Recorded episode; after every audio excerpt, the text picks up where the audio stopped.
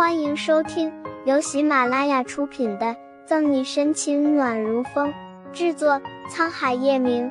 欢迎订阅收听。第六百六十八章，大老远的就听见你鬼哭狼嚎。你啊你！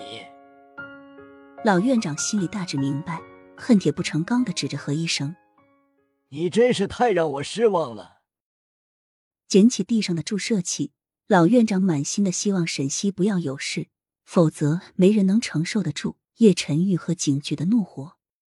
小心推开门，叶晨玉就看见立在窗子旁边的沈西，背影孤寂寥寥。听见熟悉的声音，沈西身体一僵，不敢回头，他怕自己更加舍不得。叶晨玉哪里想那么多，见沈西好好的，悬着的心放了下来，上前抱住他。你没事就好，没事就好。沈西以为叶晨玉也知道了真相，来安慰他，鼻子酸涩，紧紧抱着他，放声哭了出来。呜呜，怎么办？叶晨玉，我快要死了。叶晨玉一愣，未反应过来。何医生对你做了什么？呜呜，我真的感染了 HIV，没有多长时间了。呜呜，我好后悔没有答应你的求婚。沈西哭得很伤心，语无伦次。聪明如叶晨玉，听沈西的话就知道怎么回事了。恐怕是何医生为了达到目的，骗他这只小野猫说确诊结果为 HIV 感染。叶晨玉恨不得掐死何医生的同时，又哭笑不得。好了好了，没事了，不就是 HIV 吗？我陪着你，没事的。想通透了的叶晨玉心情大好，不禁起了逗弄沈西的心思。哪里知道叶晨玉的恶趣味？沈西哭得更冷汗了，一把鼻涕一把泪控诉着：“呜呜，叶晨玉，你这个没良心的，你大爷的！什么叫做不就是 HIV？这说明我没有多长时间能活了，好吗？我以为自己这辈子就算是死，也是死的轰轰烈烈，再不济和某个毒枭大佬同归于尽。谁他妈知道死的这么窝囊？呜呜，到了下面我都不好意思见我爸妈了。”那你还有没有什么想做的？我帮你完成。嘴角抽了抽，叶晨玉忍住笑。想做的，抽抽搭搭。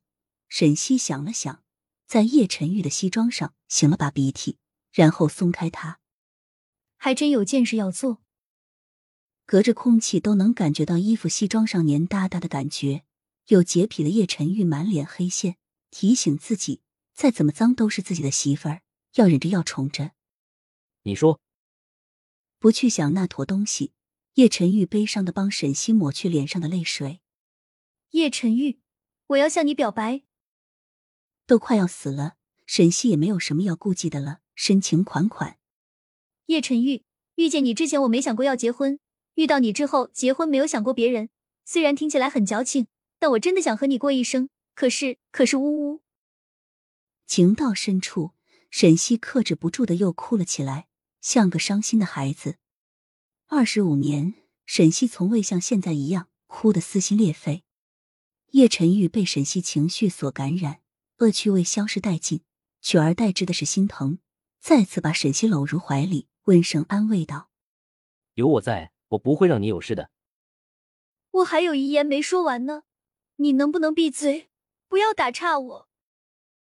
蹭了蹭叶晨玉的肩膀，沈西把眼泪鼻涕都抹在他衣服上。